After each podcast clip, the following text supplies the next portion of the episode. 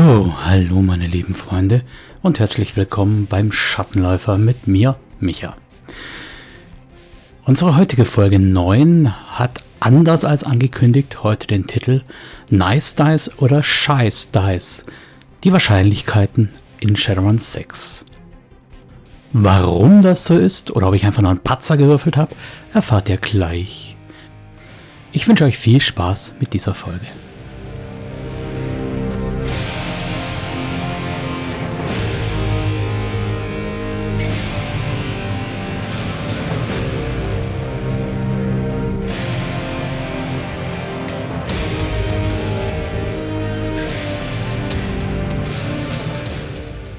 So, da hier gerade eh noch das Showmaskottchen Fee über den Schreibtisch hüpft, nutze ich die Zeit für ein paar Ausrufe, für ein paar Shoutouts. Im April habe ich ein paar neue Supporter dazu bekommen und die möchte ich jetzt hier mal gebührend feiern. Einmal der Robert. An dieser Stelle vielen Dank für deinen Support. Und mein ältester Supporter, der Flo, ist inzwischen zu einem Member geworden, hat also eine monatliche Mitgliedschaft gebucht. Vielen Dank auch dafür. Wenn jetzt hier das Mikrofon spinnt, dann deshalb, weil die Fee euch ein Köpfchen gibt. Vielen Dank, Fee. Und auch auf Patreon habe ich zwei neue Patronen, wie die Autokorrektur daraus macht. Ich finde das eigentlich ganz ulkig. Also werde ich die Supporter auf Patreon weiterhin Patronen nennen.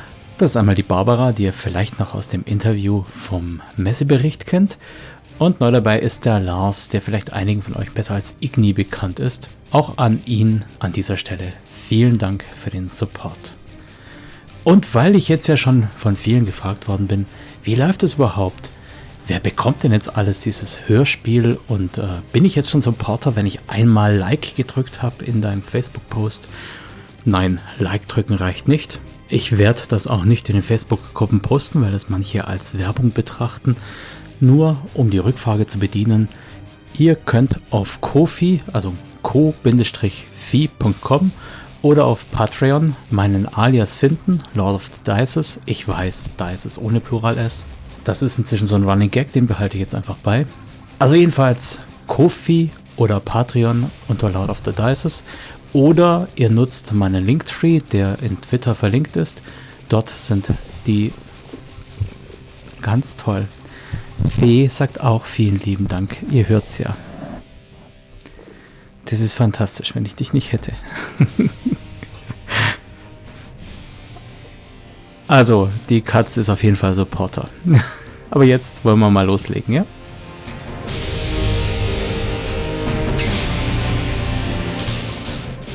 Wie kaum ein anderes System hat Shadowrun ja den Ruf, mit einem Kilo Würfel nicht auszukommen. Und das ist tatsächlich so ein Feature und das ist tatsächlich eigentlich ziemlich cool. Und warum das so ist und warum die Würfel in Shadowrun so wichtig sind, das wollen wir uns heute mal vorknüpfen. Kleiner Einschub an dieser Stelle. Die heutige Folge eignet sich natürlich auch für Systemeinsteiger, weil, um das Ganze irgendwie zu erklären, müssen wir natürlich auch ein bisschen was über Shadowrun und über die Regeln erklären. Das heißt, wer sich dafür interessiert, wie die Regeln funktionieren, bekommt hier auch noch ein bisschen was mit. Aber erstmal schulde ich euch zwei Entschuldigungen. Die erste, ich habe die letzte Raw Magie Teil 2 etwas verspätet angekündigt.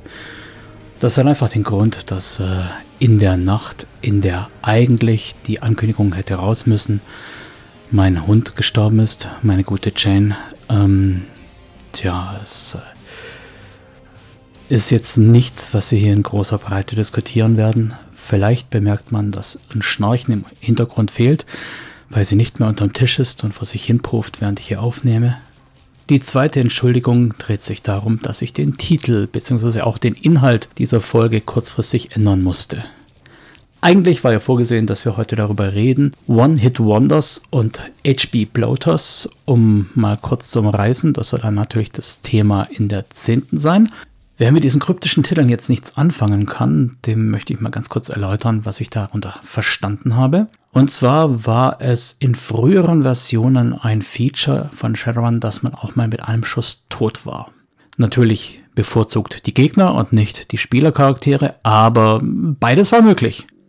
In der aktuellen Version 6 ist das in meinen Augen nicht mehr wirklich möglich oder nur unter gewissen Voraussetzungen Das wollte ich eigentlich mit euch besprechen und da geht es sehr viel um Würfelmechanismen, um Wahrscheinlichkeiten, um Erwartungswerte.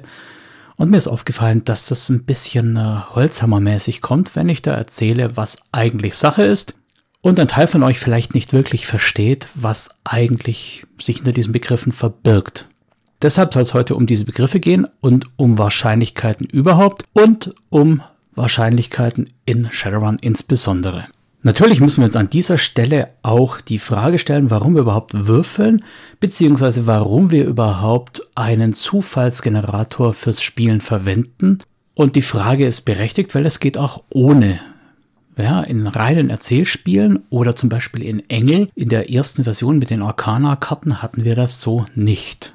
Oder anders. Denn irgendwie muss ja eine Unabwägbarkeit reinkommen ins System, sonst könnten wir direkt für uns alleine erzählen und einfach alles festlegen. Aber selbst das funktioniert, wie ja neuere Systeme zum Teil auch gezeigt haben.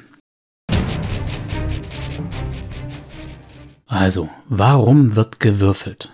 Wie nichts anderes ist ja der Würfel ein Zeichen des Gemismus, das sieht man an vielen Spielpreisen, wo der Miepel und der Würfel Seite an Seite sind. Man sieht es aber auch in Logos von Spieleverlagen, von Spielzeitschriften, von Spieleblogs oder auch von Content-Anbietern, wie auch bei mir. Der Name kommt ja auch nicht von ungefähr. Warum würfeln wir überhaupt bei einem Rollenspiel, bei einem Brettspiel, bei sonst irgendwas?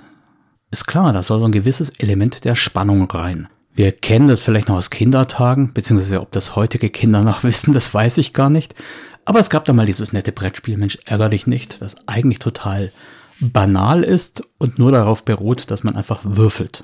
Trotzdem war es natürlich eine extreme Spannung, wenn man dann mal vor das gegnerische Loch gesessen ist und darauf hoffen musste, dass der Gegner jetzt keine 6 würfelt, weil man sonst geschmissen wird, beziehungsweise dass man zwei Felder vor dem Gegner stand und der Gegner jetzt würfelt, um zu gucken, springt er hinter mich, vor mich, auf mich, schlägt er mich. Diese Dinge sind natürlich mit einer gewissen Spannung versehen, haben aber keinerlei, wie soll ich sagen, narrative Komponente und berücksichtigen in keiner Weise die Fähigkeiten eures Charakters.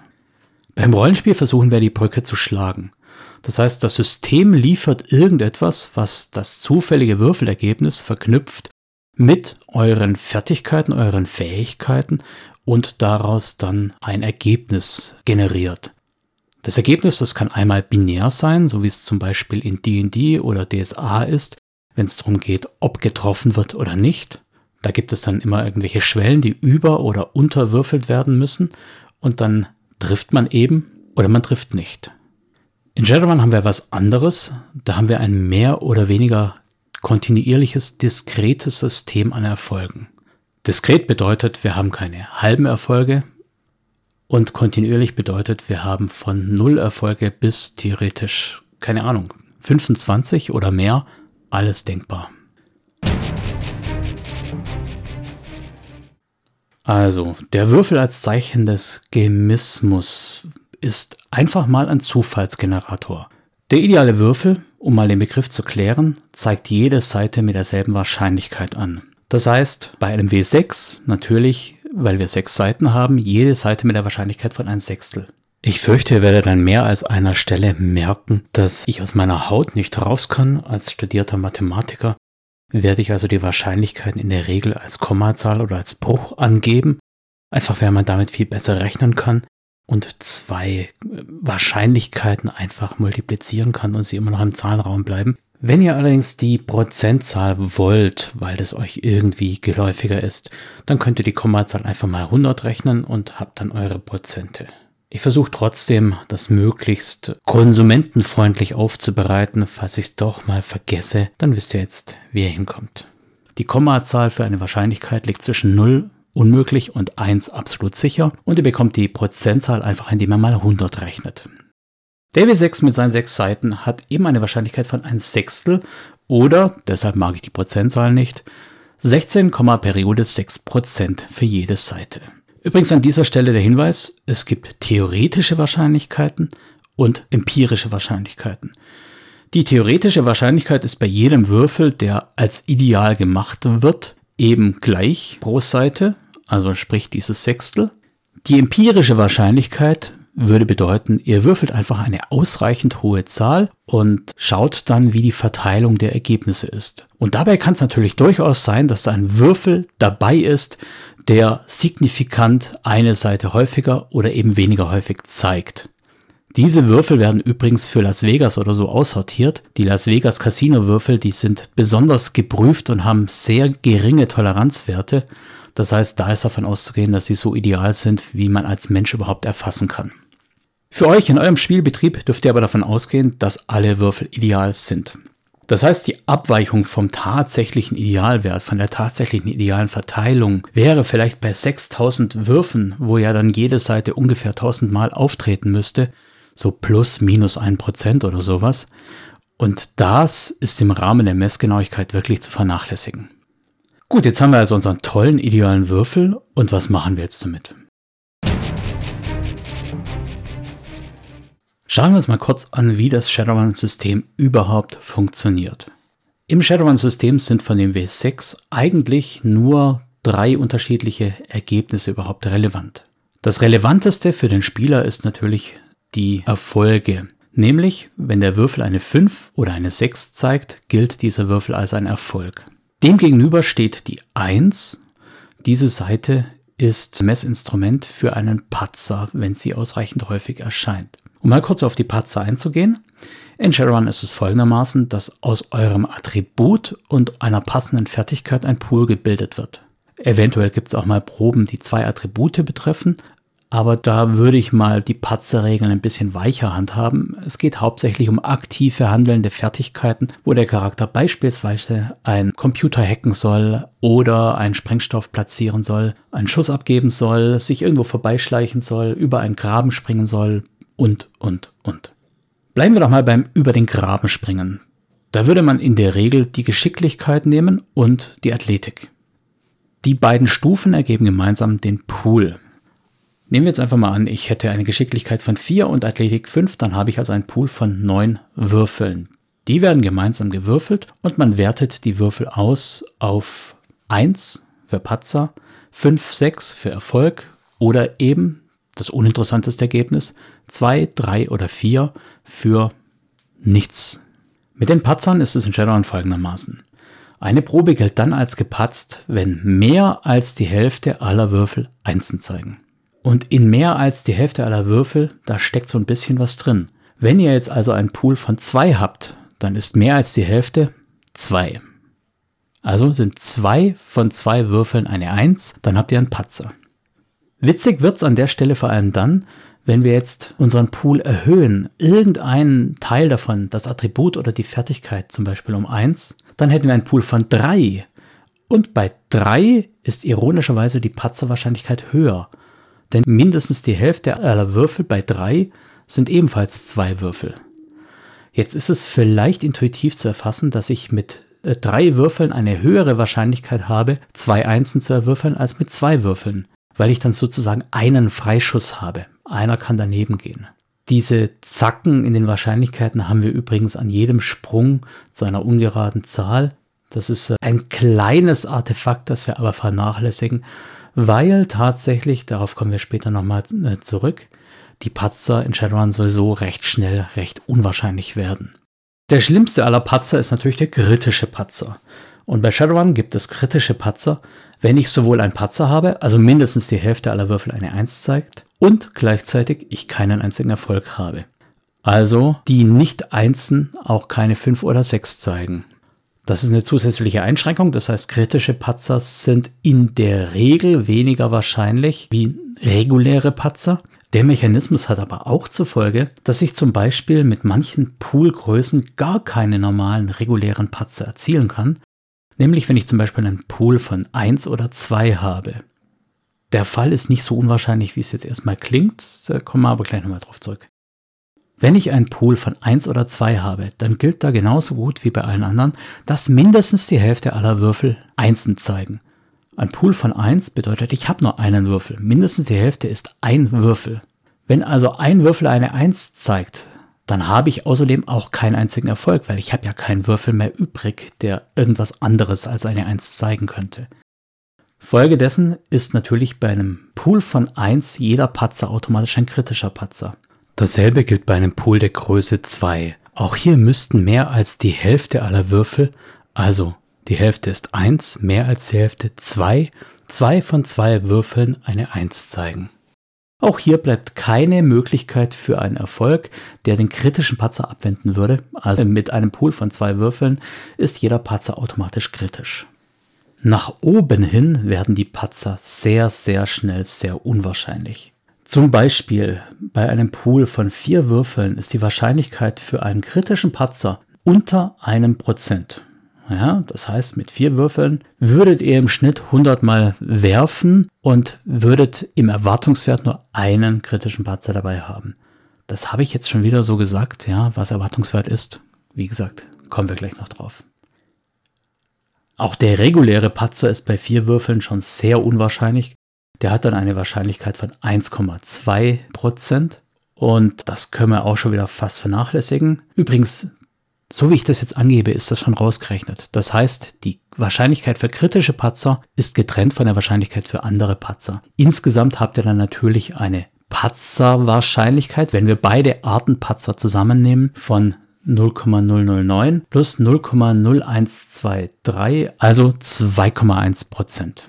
Wer da mehr Interesse dran hat, dem kann ich auch gerne übrigens die Datei zur Verfügung stellen. Ab da werden die Patzer ganz schnell weniger und weniger wahrscheinlich. Zum Beispiel, wenn wir statt vier Würfel schon sechs Würfel im Pool haben, dann sinkt damit die kritische Patzerwahrscheinlichkeit um den Faktor 4,5 schon. Und nochmal zwei Würfel später sinkt sie sogar um Faktor 100. Das heißt, kritische Patzer mit acht Würfel haben noch eine Restwahrscheinlichkeit von 0,09%. Das heißt, auf 10.000 Würfe habt ihr so im Schnitt einen kritischen Patzer dabei. Okay. Kann man also sagen, als Runner, der halbwegs versiert ist, der seine Hauptfertigkeit einsetzt, zum Beispiel Feuerwaffen, wo er ja Geschicklichkeit 5 hat, Feuerwaffen 5, 10 Würfel, der patzt eigentlich nicht mehr. Da haben wir jetzt so ja auch kein Problem damit. Wir wollen ja auch nicht patzen. Patzen ist ja Pfui. Jetzt kann man natürlich sagen, warum hat das System dann überhaupt Patzerregeln? Nun, die gamistische Erklärung ist vermutlich, um Leute zu bestrafen, die wirklich mit einem sehr geringen Pool umeinander laufen. Ich habe ja vorher schon gesagt, mit Pool 1 oder Pool 2 sind die Patzerwahrscheinlichkeiten relativ hoch. Sogar kritische Patzer. Aber wie kann das überhaupt sein? Es hat doch jeder mindestens mal Attribut 1 und in der Regel sogar höher. Also Attribut 1 ist ja fast nix. Und dann habe ich ja da schon ein, zwei Würfel vom Attribut her. Auch hier greift so ein Regelmechanismus. Wenn ich nämlich eine Fertigkeit nicht besitze, dann wird mein Pool so bestimmt, dass ich das Attribut hernehme und um 1 reduziere. Also es wäre schon bei 1, dann bleibt es bei einem Würfel. Das heißt, mit zwei Punkten Geschicklichkeit und Feuerwaffen 0 Oh, nehmen wir vielleicht mal ein greifenderes Beispiel. Mechanik ist unter anderem zuständig für das Platzieren von Sprengstoffen. Also mit Logik 2 und Mechanik 0 hätte ich ein Pool von 1. Das heißt, Johnny, der dumme Straßensommerei, sollte gefälligst nicht mit dem TNT spazieren gehen. Mit einer Wahrscheinlichkeit von 1 Sechstel hätte er einen kritischen Patzer und das könnte bedeuten, dass er die Lunte zu kurz hat oder die Menge deutlich unterschätzt hat oder, oder, oder. Auf jeden Fall ein kritischer Patzer beim Deponieren von Sprengstoffen, der sollte durchschlagenden Erfolg haben. Naja, oder eben nicht. Auf jeden Fall sollte er eine ordentliche Sprengwirkung haben. So kann man es auf jeden Fall mal sagen, ja. Ein kritischer Patzer bei Sprengstoffen, der sollte auch mal ordentlich wumsen. So, kommen wir jetzt zu den eigentlichen Erfolgen. Ich habe ja vorher schon erwähnt, dass Patzer ganz schnell an Bedeutung verlieren das heißt, zur Bestimmung der Erfolgszahlen, der Erfolgswahrscheinlichkeiten, habe ich schlicht und einfach die Patzer komplett rausgenommen. Ich weiß, damit habe ich einen kleinen Fehler eingebaut, aber der ist so winzig zu vernachlässigen, dass er wirklich, naja, ab sieben Würfel im Prinzip keine Rolle mehr spielt. Wenn ihr da geschickt rundet, dann merkt das keiner.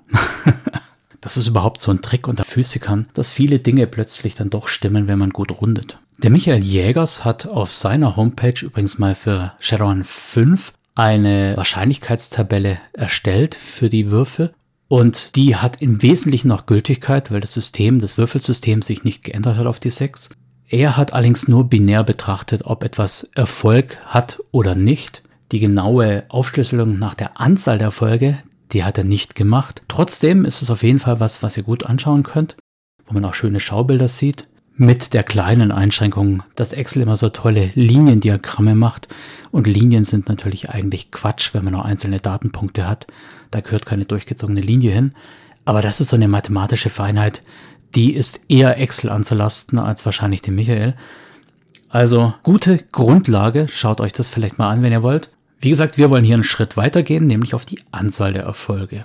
Es ist natürlich ganz automatisch schon mal so, dass wenn ich einen Würfel habe, dann kann ich mit diesem Würfel entweder einen Erfolg haben oder keinen Erfolg haben. Wie gesagt, Patzer lassen wir außen vor.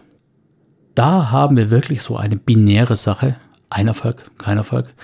Die Wahrscheinlichkeit für einen Erfolg bei einem einzigen Würfel ist zwei Sechstel, weil zwei von meinen sechs Seiten einen Erfolg zeigen. Übrigens, die Shadowrun-Würfel, die man kaufen kann in dem Würfel- und Token-Set, die haben auf der 5 und der 6 automatisch schon das Shadowrun-Symbol, das für Erfolg steht, beziehungsweise auf der 1 schon automatisch diesen Widder-Schädel, der für den Misserfolg steht, für den potenziellen Patzer. Wer eh Würfel braucht und viel Shadowrun spielt, der kann sich auch gerne mal an diesen Würfeln bedienen. Dann ist das Ganze noch ein bisschen optisch eindrücklicher. Gut, aber der eine Würfel, der interessiert uns reichlich wenig. Denn die Spieler, die sich da beschweren, dass die Würfelgöttin sie verarscht, die beschweren sich ja in der Regel, wenn sie von acht Würfeln nur zwei Erfolge haben oder sowas. Und das tun sie auf Grundlage des sogenannten Erwartungswertes. So, was ist jetzt der Erwartungswert? Wir bleiben jetzt einfach mal bei den acht Würfeln, die ich gerade schon im Beispiel genannt habe. Bei acht Würfeln sind die Patzer zu vernachlässigen, wie ich jetzt schon mehrmals betont habe. Da haben wir Patzerwahrscheinlichkeiten von weit unter einem Prozent. Das heißt, wir können uns einfach nur mal auf die Erfolge beschränken. Mit acht Würfeln kann ich natürlich null Erfolge haben. Das ist durchaus denkbar. Nämlich, wenn von acht Würfeln keine einzige fünf oder sechs zu sehen ist. Ich kann einen Erfolg haben, zwei, drei, vier bis zu acht Erfolgen. Jetzt gibt es ja etwas in der Stochastik, das nennt sich die Mannigfaltigkeit. Wenn ich nämlich so ein Ergebnis habe wie kein einziger Erfolg, dann geht das nur, wenn jeder einzelne Würfel keinen einzigen Erfolg zeigt. Das heißt, von meinen acht Würfeln sind acht Misserfolge, also nicht einzeln, sondern einfach nur keine fünf, sechs. Und diese Wahrscheinlichkeit, die ist deshalb relativ gering, weil ich keinen Spielraum habe, sage ich mal ganz umgangssprachlich. Das heißt, there's no room for maneuver. Kein einziger Würfel darf von meinem Wunschergebnis abweichen, von meinem Zufallswert. Das ist natürlich genauso bei acht Erfolgen, was ihr wahrscheinlich eher als Wunschergebnis bezeichnen würdet. Acht Erfolge bedeutet, dass acht von acht Würfeln eine fünf oder sechs aufweisen. So, das heißt, von allen möglichen Kombinationen und Anordnungen her sind diese acht Würfel immer ununterscheidbar. Es gibt keine Permutation, keine Mannigfaltigkeit, die darüber hinausgeht. Wer sich dafür interessiert, die Anzahl der möglichen Permutationen, die Größe der Mannigfaltigkeit, die kann man durch binomische Werte bestimmen. Nur mal so als, als Beispiel, wenn ihr acht Würfel habt und ihr wollt wissen, wie viele Möglichkeiten es gibt, dass drei davon Erfolge haben, dann rechnet ihr acht Fakultät geteilt durch drei Fakultät geteilt durch fünf Fakultät. Das nennt sich übrigens auch acht über drei oder acht über fünf. Die Werte sind identisch, denn äh, die fünf kommt daher, dass ich eben auf der, von diesen acht Würfeln eine Gruppe von drei Erfolgen und fünf Misserfolgen habe. Andersrum ist die Anzahl der Permutationen genauso groß wenn ich nämlich fünf Erfolge und drei Misserfolge hätte. Also diese Mannigfaltigkeit, die Anzahl der Permutationen, die ist sozusagen die Menge an möglichen Vertauschungen, die wir machen können und trotzdem sozusagen acht Würfel in einer Reihenfolge haben, die im Endeffekt das Ergebnis von drei Erfolgen haben. Also per se, wenn jeder Würfel sozusagen einzigartig wäre, kann ich mit acht Würfeln natürlich Anordnungen machen. Das sind über 40.000 Anordnungen. Und die gruppiere ich einmal in eine Gruppe von drei Erfolgen, die ich an und für sich nicht unterscheiden kann, weil zwischen Erfolg und Erfolg mache ich keinen Unterschied. Und fünf Misserfolgen. Wem das zu weit geht, der kann jetzt auch ein paar Sekunden springen. Also, wenn ich acht Würfel habe und wissen will, wie viel Anordnung es gibt, um drei Erfolge darunter zu verbergen, dann überlege ich mir erstmal, meine acht Würfel können auf über 40.000 Kombinationen zusammengestellt werden, wenn sie irgendwie unterscheidbar wären. Das heißt, die Reihenfolge, wenn sie irgendwie Nummern hätten, von 1 bis 8, dann könnte ich 40.320 unterschiedliche Zahlen daraus bilden, indem ich die Würfel einfach in ihrer Reihenfolge vertausche. Jetzt ist es für uns natürlich irrelevant, welcher der Würfel ein Erfolg zeigt. Das heißt, für uns sind die drei Erfolge ununterscheidbar. Das heißt, es ist, als ob wir da die Zahl runterwischen würden von dem Würfel und wir sagen, von meinen acht Fakultät-Anordnungen, die ich habe, sind für mich drei Fakultät-Anordnungen ununterscheidbar. Deshalb teile ich dadurch. Übrigens, die fünf Misserfolge sind für mich auch unterscheidbar. Deshalb teile ich auch noch durch fünf Fakultät. So komme ich auf meine Formel für die Anzahl der möglichen Permutationen. 8 über 3 bei 8 Würfeln mit 3 Erfolgen. Und das sind eben 8 Fakultät geteilt durch 3 Fakultät mal 5 Fakultät oder in dem Fall 56 verschiedene Anordnungen von Würfeln. Das heißt, um mit 8 Würfeln 3 Erfolge zu haben, gibt es 56 Möglichkeiten quasi. Und dann brauche ich eigentlich nur noch zu sagen, Erfolgswahrscheinlichkeit ist 2 Sechstel, weil zwei Seiten einen Sechser haben, hoch 3, weil ich drei Erfolge habe. Und die Wahrscheinlichkeit für die anderen Würfel, keinen Erfolg zu haben, ist eben 4 Sechstel, hoch 5, weil ich 5 Misserfolge habe. Und so komme ich dann bei 8 Würfeln und 3 Erfolgen auf eine Wahrscheinlichkeit von 27, irgendwas Prozent. Das kann ich für alle meine Erfolge machen. Das heißt, ich bekomme dann für 0 Erfolge, sage und schreibe noch 4% Wahrscheinlichkeit. Ein Erfolg sind 16%. Zwei und drei Erfolge sind 27, irgendwas Prozent. Vier Erfolge haben nur noch eine Wahrscheinlichkeit von 17 Prozent. Fünf Erfolge 7 Prozent. Sechs Erfolge 1,7 Prozent. Sieben Erfolge 0,2 Prozent und acht Erfolge lächerliche 0,01 Prozent. Braucht man also nicht damit rechnen. Das kannst du gleich mal aufgeben, ja? Jetzt habe ich mich schon eine Weile um diesen Erfolgswert herumlaviert. Also, wie komme ich jetzt auf den Erfolgswert von 8 Würfeln? Übrigens, der Erfolgswert ist mit so ein Grund, warum ich vorher gesagt habe, ich mache die kritischen Patzer und Patzer, die, die will ich nicht reinrechnen. Weil man kann ja nicht rechnen. Wie viel ist denn so ein Patzer wert? Kompensiert er einen Erfolg oder fünf oder minus sieben oder keine Ahnung was. Also mit dem kann ich nicht rechnen. Ich muss aber jetzt rechnen, und zwar, wenn ich den Erfolgswert ausrechnen möchte.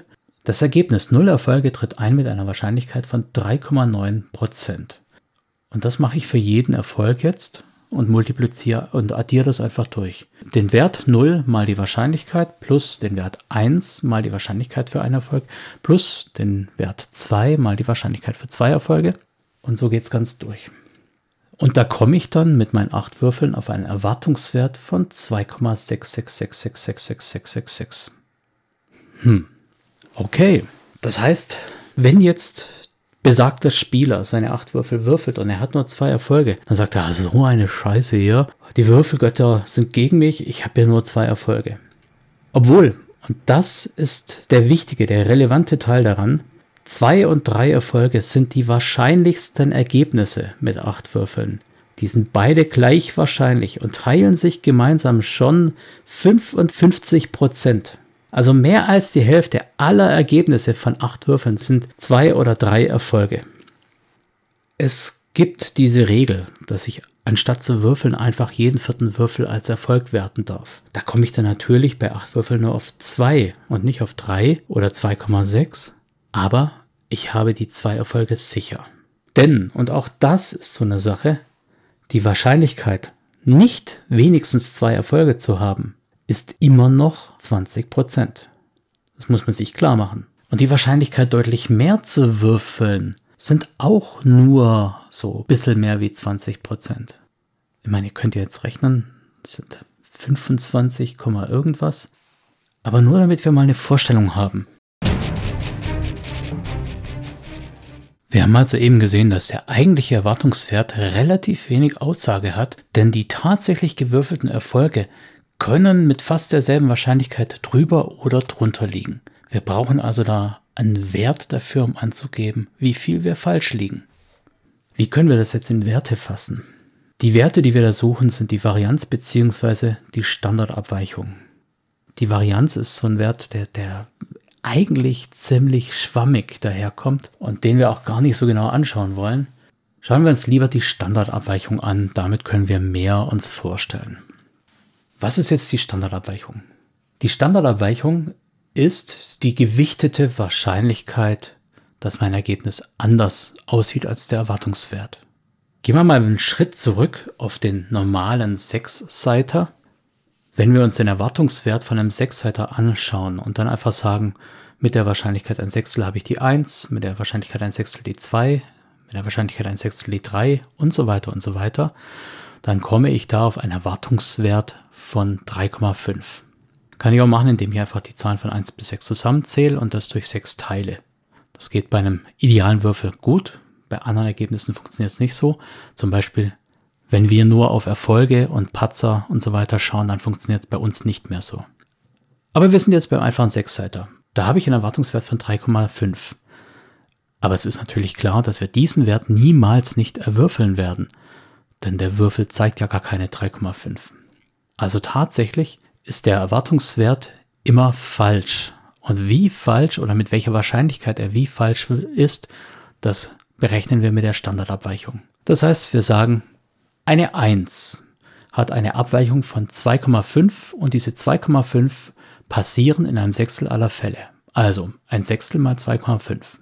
Das Ganze machen wir mit der 2, mit der 3, mit der 4, mit der 5, mit der 6 und addieren das einfach wieder zusammen und dann haben wir die Standardabweichung.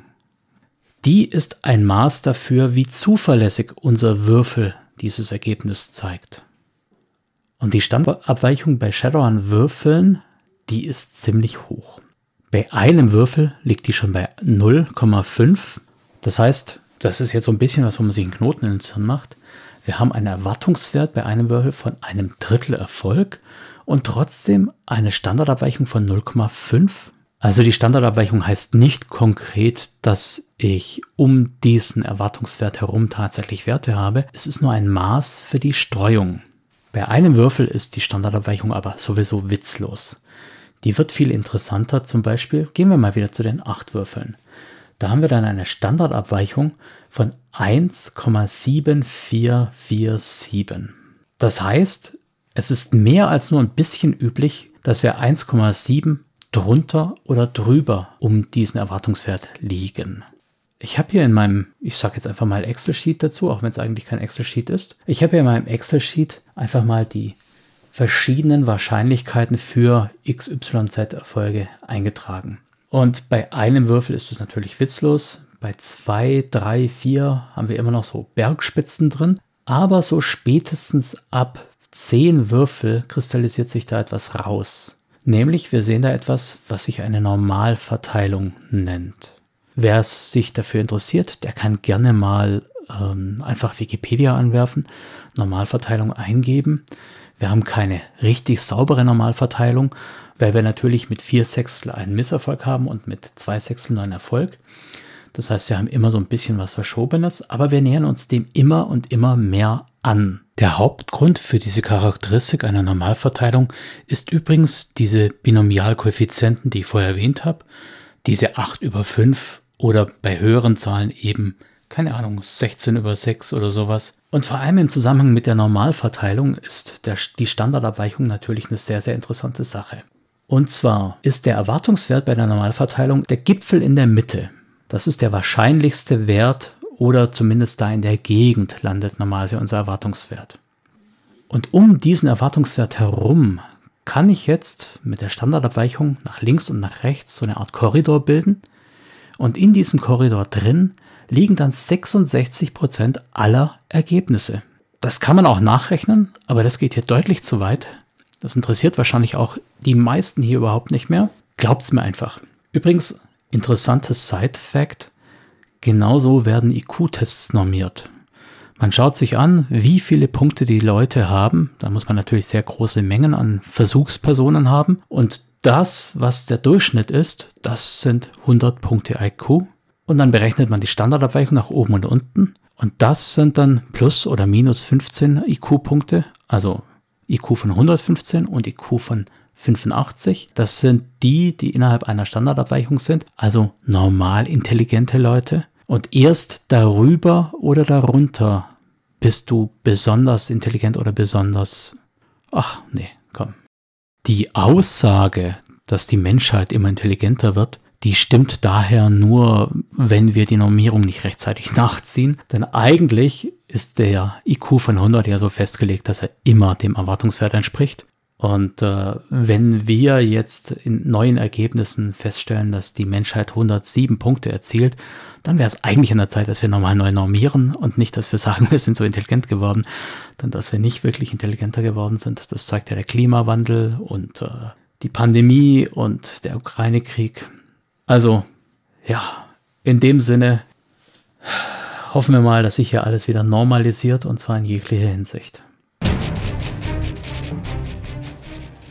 Wir müssen uns erstmal ganz zentral überlegen, was wir als sicher betrachten wollen.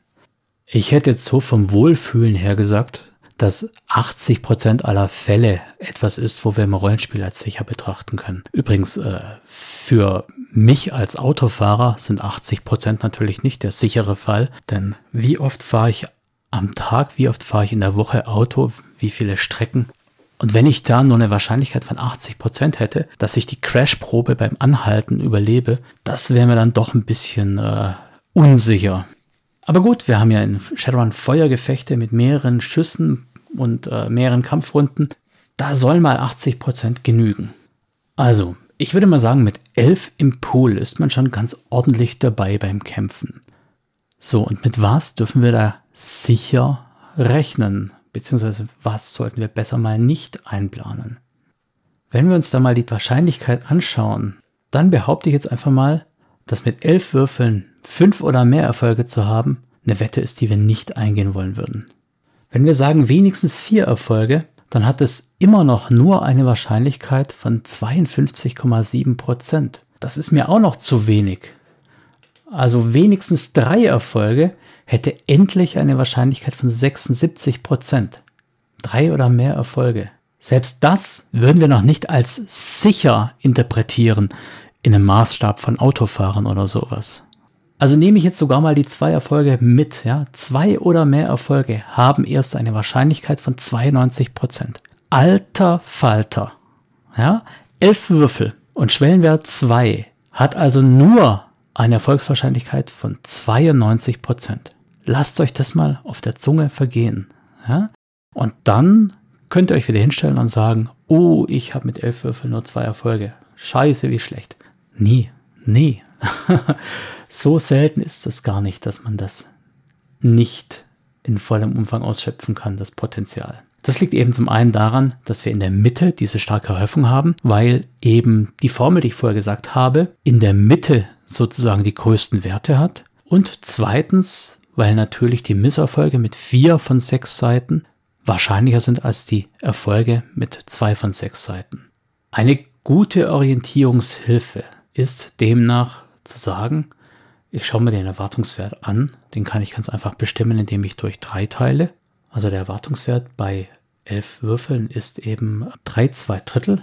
Und dann machen wir uns einfach klar, dass die Hälfte aller Ergebnisse unter diesem Erwartungswert liegt und die andere Hälfte drüber. Das sind schon mal ordentliche Glötze, die wir da schon mal separiert haben.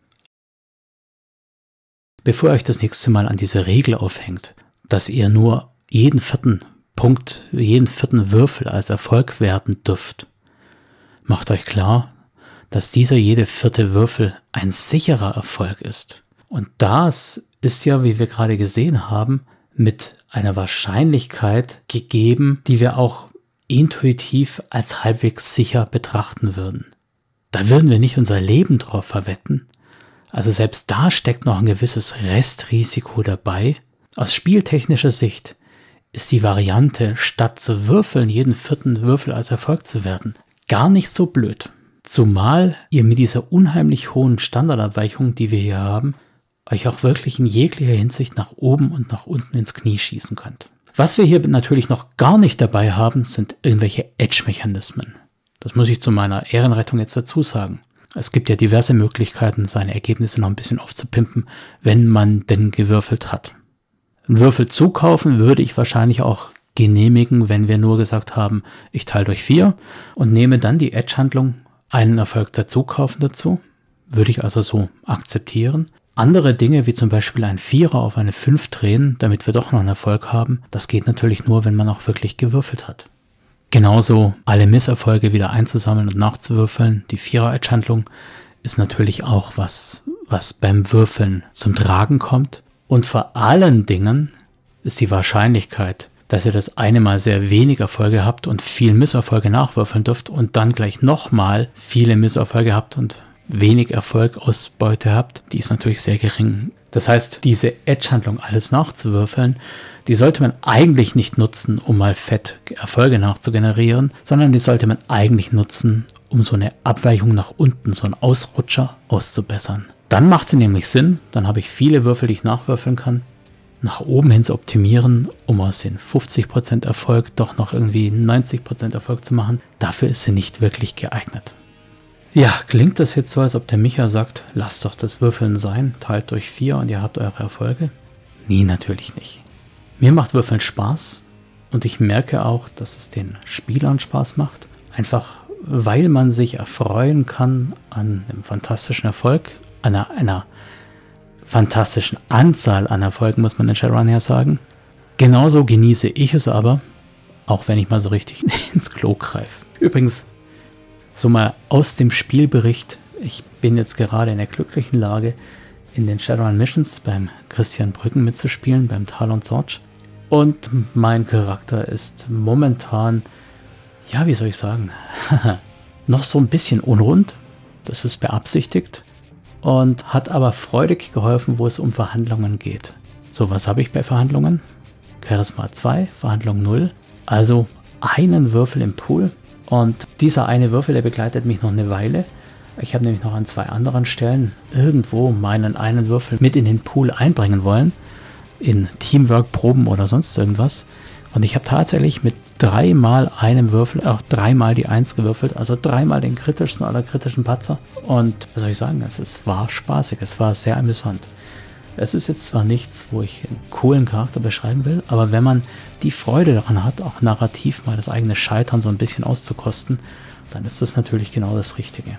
Um es plump zu formulieren, in den niedrigen Stufen ist das Würfeln durchaus noch interessant und spannend. In den hohen Poolwerten da wird es natürlich zu so einem stochastischen Experiment und die genaue Betrachtung, die ist dann eigentlich uninteressant. Da kann man auch durch vier teilen, das funktioniert super.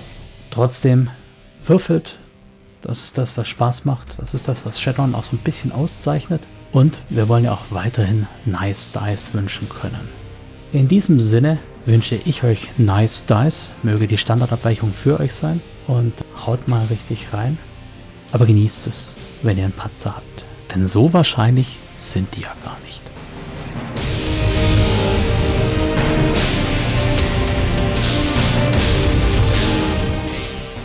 Wieder besseren Wissens und Gewissen möchte ich jetzt trotzdem mal noch so ein bisschen die Ankündigungen wagen. Ich werde es aber ein bisschen kürzer halten diesmal. Ich mache nur die Ankündigung auf das nächste Event, das da ansteht. Und das wäre dann kommenden Freitag das Interview mit Carsten Pohl, den viele von euch vielleicht aus dem SK-Podcast kennen oder von Cthulhu oder als Herr der Spiele auf Twitter. Wie auch immer, Carsten ist bei uns als Experte für Wahnsinn und wir wollen mal schauen, was er uns aus dem Gruselkabinett alles mitbringt. Bis dahin, tschö, euer Micha.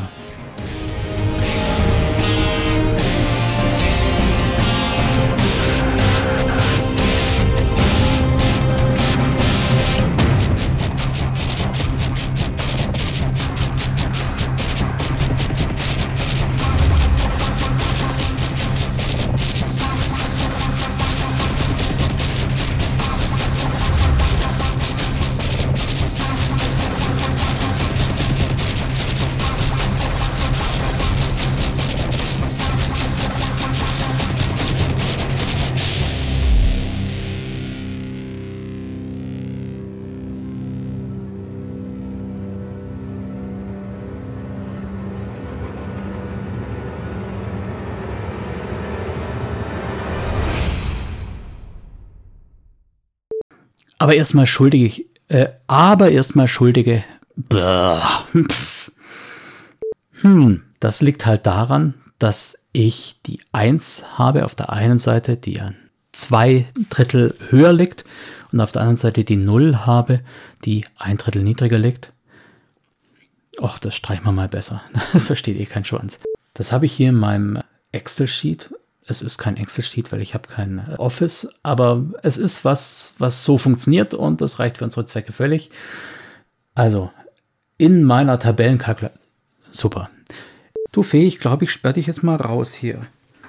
Ja? Schön, dass du da bist. Aber ich muss jetzt aufnehmen.